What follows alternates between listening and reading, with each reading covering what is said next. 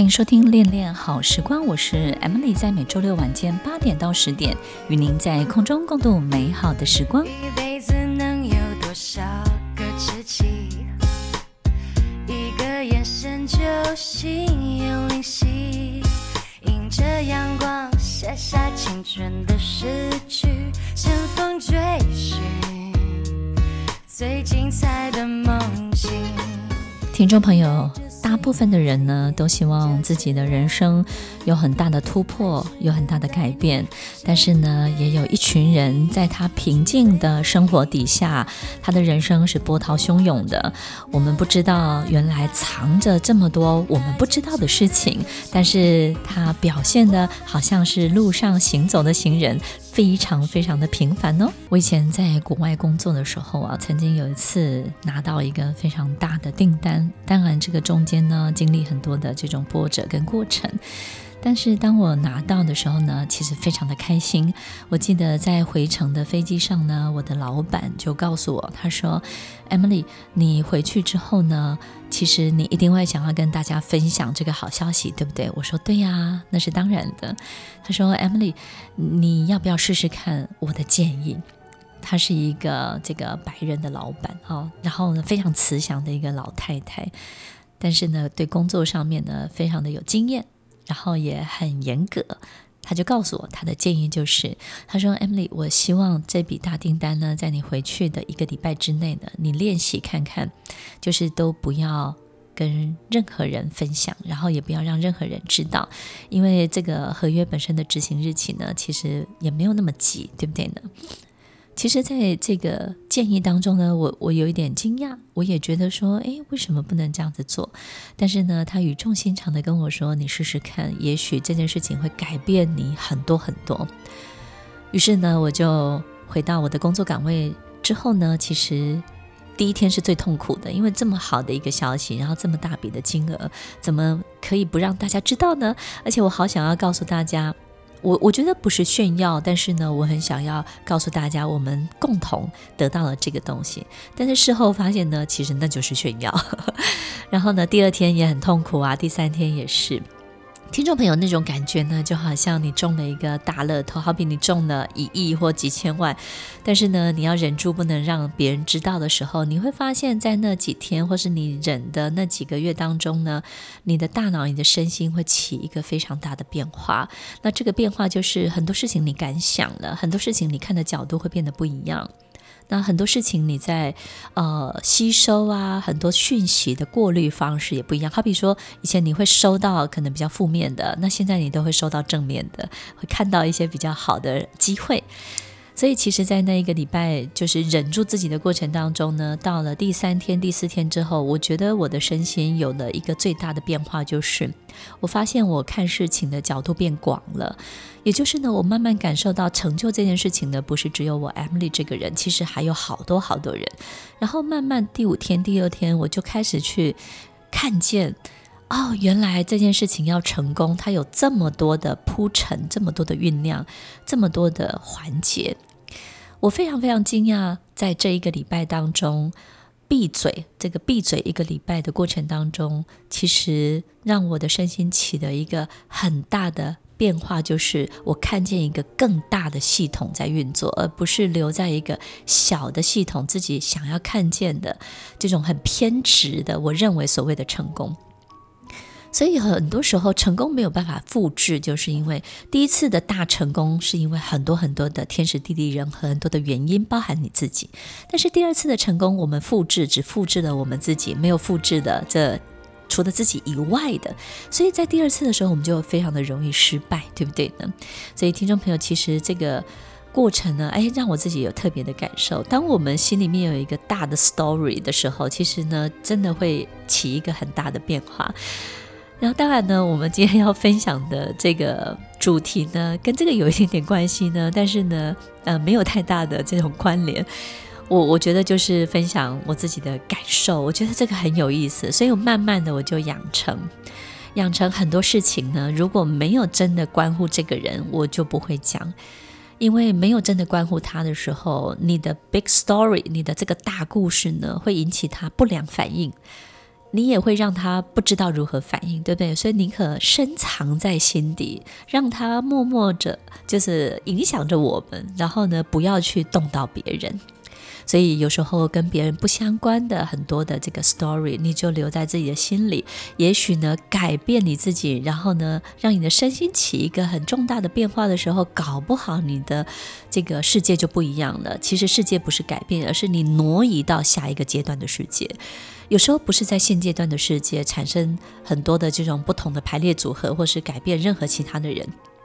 是因为这种身心的变化，会让你的视角、你的心呐、啊、你的这个人的整体的状态，适合一个更好的阶段。那于是呢，很快的就把你挪移到那个阶段当中的空间，遇到那个空间该遇到的人、该遇到的事情、该遇到的所有的一切的东西，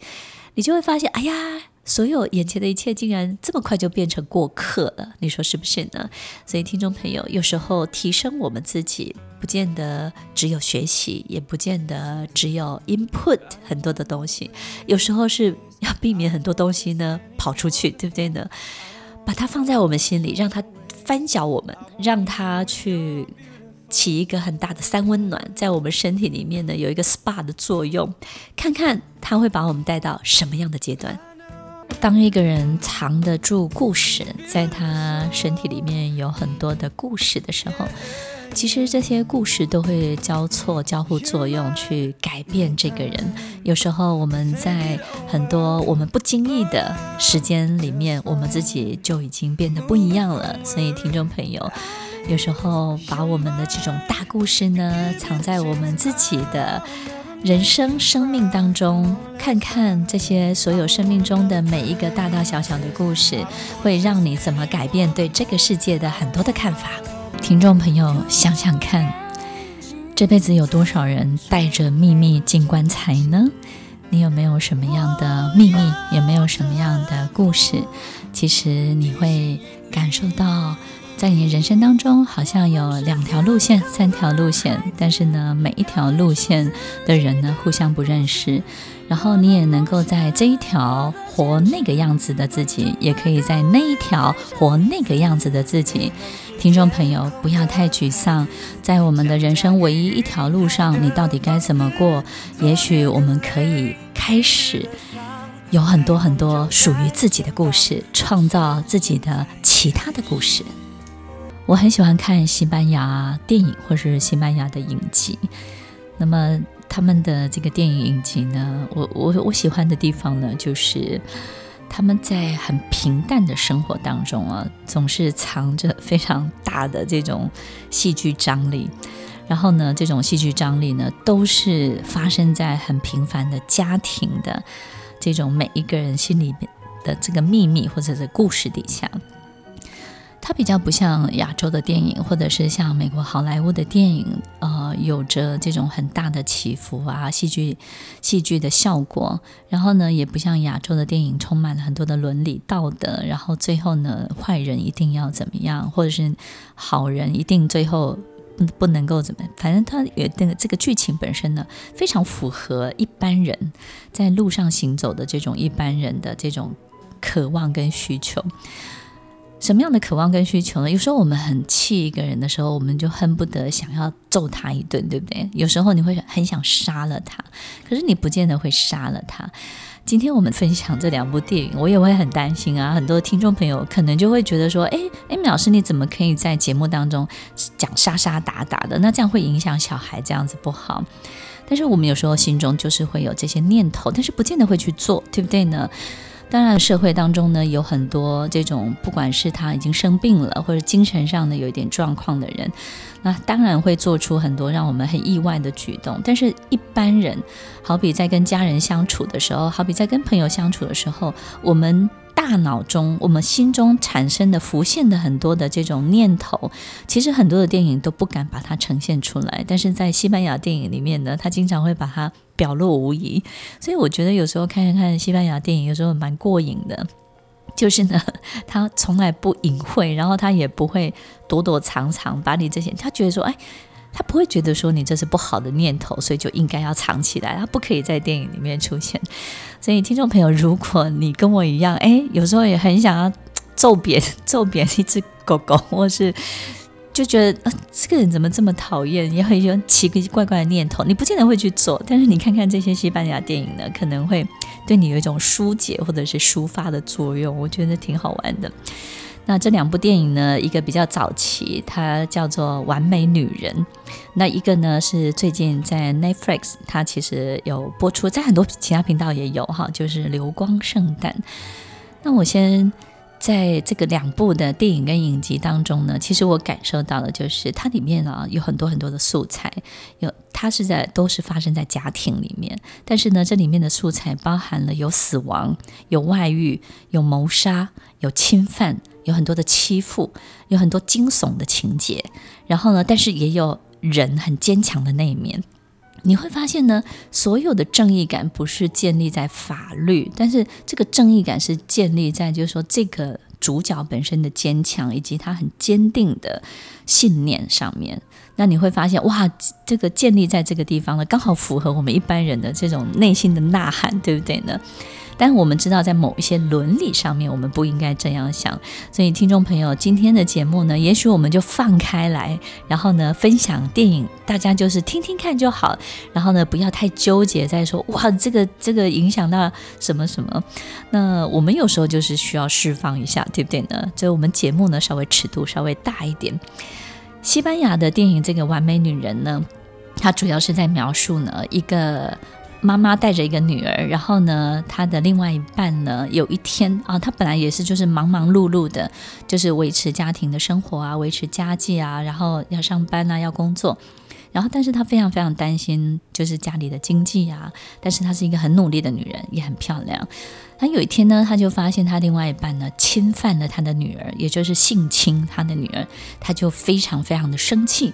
所以呢，她就把这个另外一半呢给杀死了。那杀死了之后呢，他跟他的女儿呢也不知道该怎么办，所以呢，就因为隔壁的这个就把他放在家里嘛，然后呢，刚好隔壁就是在他们附近有一家餐厅呢。要关门了，哈，要倒闭了。这个老板不想经营了，所以呢，里面就有一个很大的冰柜就空出来了。然后呢，他因为这个样子，他就跟他讲说：“那不然在你旅行的这段期间，你关门的这段期间，你没有回来的这段期间，让我来经营吧，让我来帮你照顾这家店吧。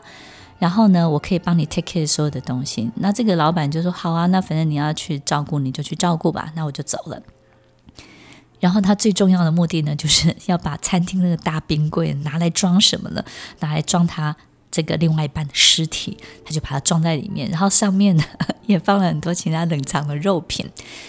然后这个事情呢都没有人发现，为什么？因为他要把那个冰柜啊隐藏得非常的好，他就得在那边经营，对不对？他才能够过滤，不会有随便的人进出啊。结果不小心呢，有一个电影刚好在附近拍摄，然后呢有大队的人马需要三餐的供应，所以呢，诶，他不小心就做起了生意，而这个生意还做得很不错。那在这个过程当中也没有人认为有任何的异样，每一天都有川流不息的这个。拍电影的这些工作人员在他的餐厅吃饭，然后呢，他也因为这样就要进很多的食材，对不对呢？放在那个冰柜上面，所以在尸体的上面呢，就很多的冷冻的牛排啊，冷冻的猪猪肉啊，冷冻的什么，他的这个食材，所以每一天就这样子过。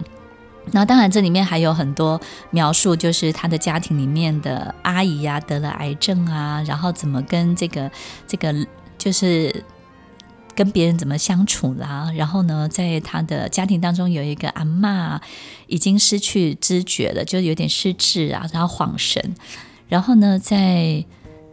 没有人照顾的状况之下，怎么他每天都有饭吃？所以都有很多匪夷所思的情节。但是呢，这些所有匪夷所思的情节，好比这个失智的阿嬷，怎么每天都打理得好好的，啊，每天都吃得饱饱，到底是谁在照顾他？但是这个阿嬷就说，哎，有一个奇怪的灵魂都会来照顾他，所以每一个人都觉得莫名其妙。但是他却是每天发生，而且呢，真的都存在。所以听众朋友，其实这个。电影呢，充满了很多很多奇奇怪怪的情节，但是呢，它都兜拢在一个家庭里面发生的所有的故事。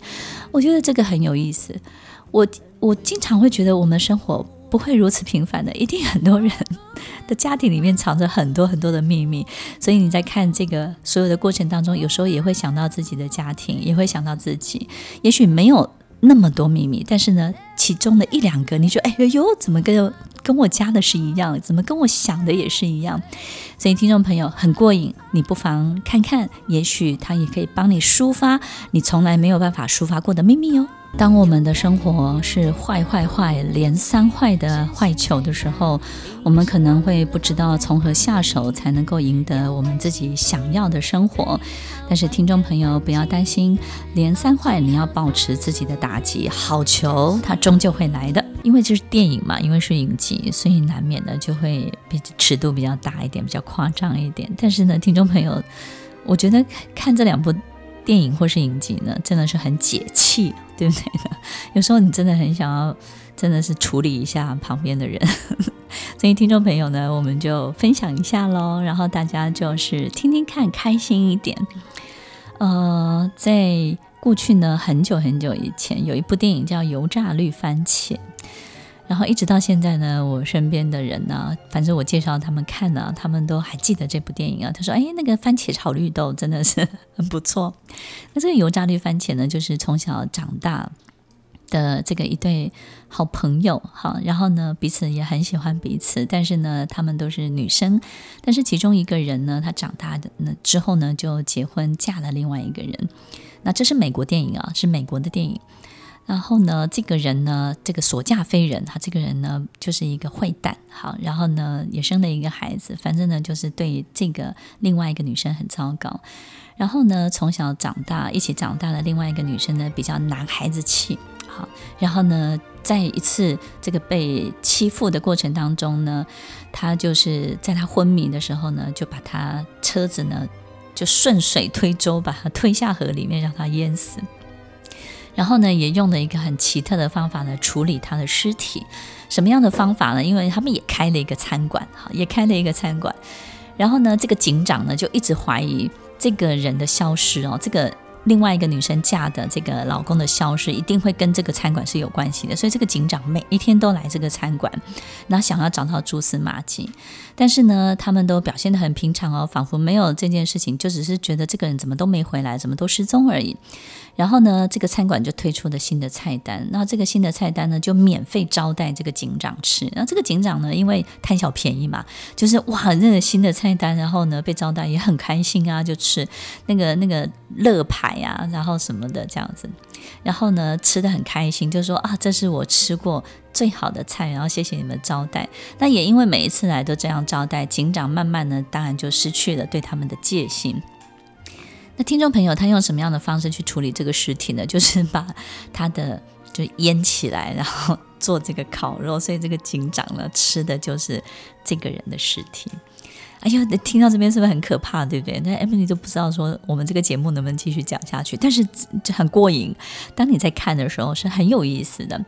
然后呢，他们也如常的过生活，然后从此呢就摆脱了这个人的威胁，对不对？然后呢，后来警长因为也找不到蛛丝马迹的这个证据，所以呢这件事情呢也就不了了之。听众朋友，其实这个油炸绿番茄呢。我我觉得看得很过瘾，就是哦，OK，坏人，然后最后，然后好人终究得到一个好的去处。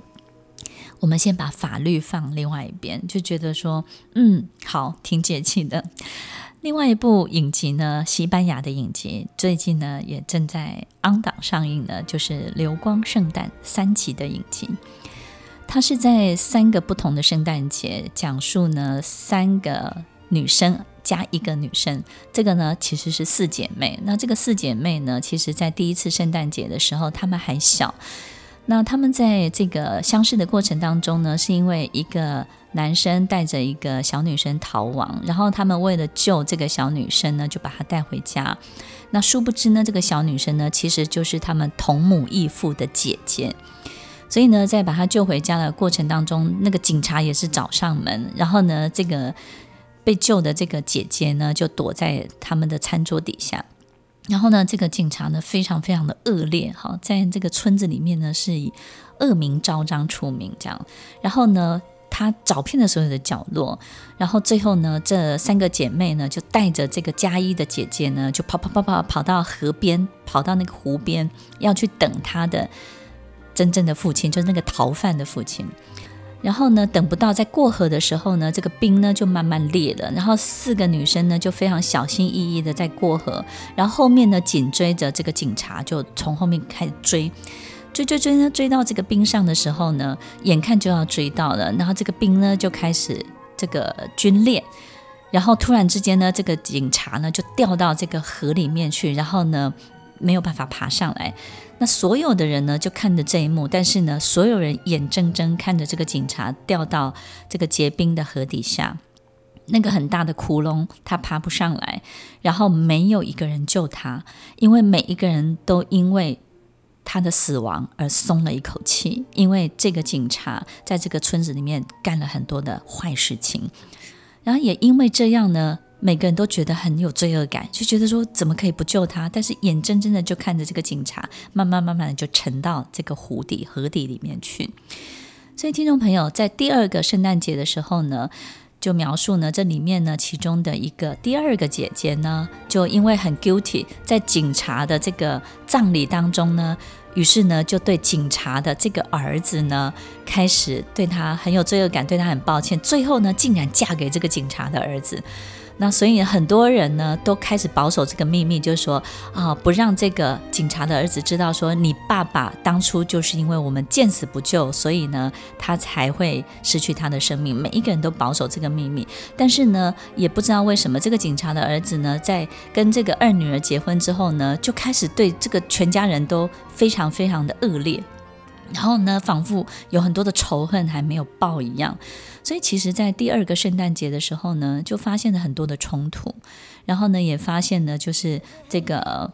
姐妹当中呢，呃，爱上姐夫，然后呢，也怀上姐夫的小孩，然后呢，这个姐夫跟姐姐呢，其实不相爱，因为他们。不想要有更进一步的接触，但是呢，却也因为爱着这样的婚姻，然后呢，没有办法把这个秘密说出来。听众朋友讲到这边，是不是大家已经开始昏头了？就发现好多好多的秘密在第二个圣诞节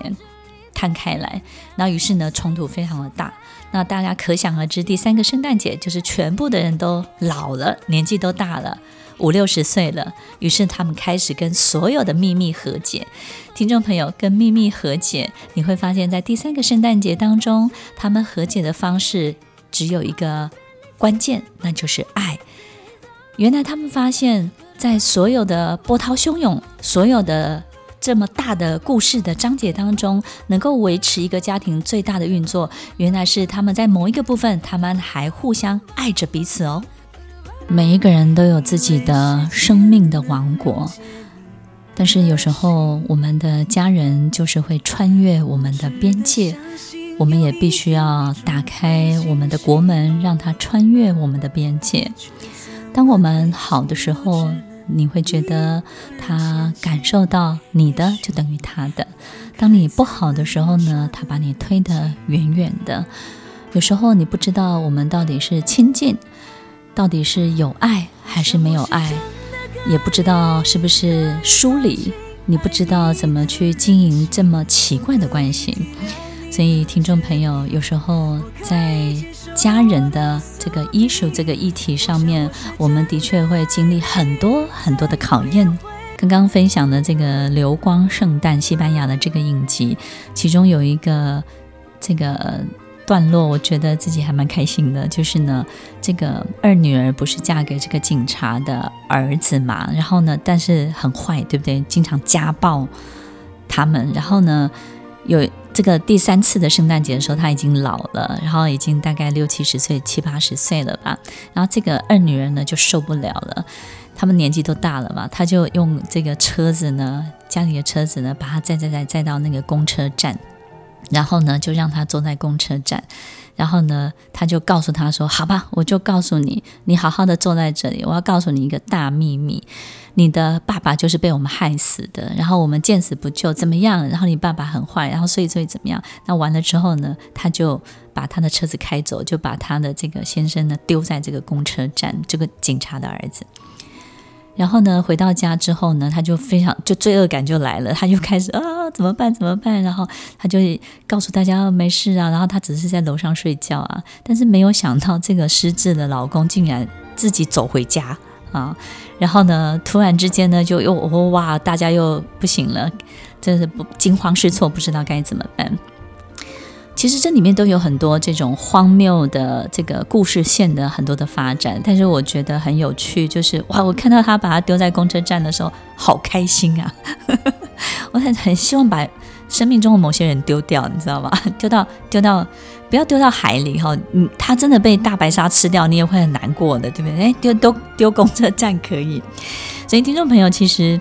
家人之间、家庭。真的，真的有很多很多我们没有办法处理得很好的事情，所以有些家人他不见得就是有很多的爱，他就是掠夺的，有时候他就是侵犯的，有时候他不快乐，他就让你不开心，有时候他遇到一些辛苦，他就不会让你太幸福。所以，听众朋友，有时候我们的家人他可能就是这样。所以，当我们出现这样的家人的时候，该怎么办？我有很多的学生都会来告诉我他的家族里面的很多的爱恨情仇。但是有时候我也觉得很好奇，因为远远看他的家族呢，哇，对外都是非常团结的，然后呢，维持一定这种高度的和谐。有时候我会觉得说啊，这种假面的和谐应该很辛苦吧？其实，听众朋友，我发现。不辛苦诶，因为这种假面的和谐呢，反而对他们有一种安慰的作用。我觉得我真的非常佩服他们，这种底下波涛汹涌还扛得住，对不对？然后呢，还能够在事业上面还能够有这么好的发展。可是这种假面的和谐呢，对他们的这种安慰的作用，就是能够维持他们的生命是有一定的秩序的。我觉得这种安慰作用，就是告诉自己，至少我还有个爸爸，至少我还有个妈妈，至少我有一个什么样的资源。至少呢，我还有兄弟姐妹，在某一种生命的秩序当中呢，它其实是可以起到一个很大很大的安慰作用的。那最后呢，当然我们也要提醒所有的观众朋友，其实不是只有来自家人，在我们的工作或者是公司的环境当中，会遇到某一种客户或某一种朋友，你会发现他突然很爱你，他突然很需要你，很依赖你，然后呢，很喜欢你，也对你付出非常非常的多。他对于你呢，好像比家人还要更家人，家人还更亲近。可是有时候我们不知道怎么对待他的时候呢，你们的关系有时候就会面临很多很多时候就会有一种很奇怪，突然之间就撕裂了。然后你会遇到他的控诉，他会觉得我对你这么好，你为什么要对我这样？所以有时候我们会不知道怎么接招这种突如其来的爱以及突如其来的撕裂。那有时候我们会问自己，到底自己做错了什么？听众朋友，其实他们要的就是家人的爱、家人的宽容、家人的对待。当他在他的家庭里面得不到这一切的时候，他就会在外面寻找。当他寻找到你的时候，有时候我们会从朋友的角度来帮助他，有时候会从老师的角度来帮助他。其实，不管你从客户或是从任何的角度去帮助，跟他说理，其实他都会觉得很生疏。他要的不是要复制你，也不是要等于你，他要的就是你能不能有对他有父母亲的宽容、父母亲的包容、父母亲的爱。所以，当他在闹的时候，当他在这种张扬的时候、张牙舞爪的时候，你什么都不用说，也什么都不用需要分辨，你只需要问他一句：“你是不是太累了？你要不要好好的休息一下？你这样很辛苦。”然后我看了也很难过。什么时候我们的母亲会怎么安慰我们，你就用那个方式去安慰她，你会发现她就好了。所以，听众朋友，我们身边也有很多很多人，在他的家庭当中找不到他需要的，他在外面寻找。如果你可以给，你就给他吧，给的对，给他他最需要的，你会发现呢，他就好了。你会救了很多很多人，你会帮助更多更多的人，因为这些人都很有影响力。除了他们。对爱的缺乏之外，他们在其他部分人生的表现都是非常非常优秀的。最后要祝福所有的听众朋友，当我们的家人穿越了我们的边界的时候，我们要做的不是把他们赶走，而是要知道，其实他们穿过了，他们也会再出去的，他们不会在里面停留一辈子，这不会是永久的事情。所以要允许他们有穿越边界的。权利也允许自己有被别人穿越的能力哦。欢迎收听《恋恋好时光》，我是 Emily，我们下周再见，拜拜。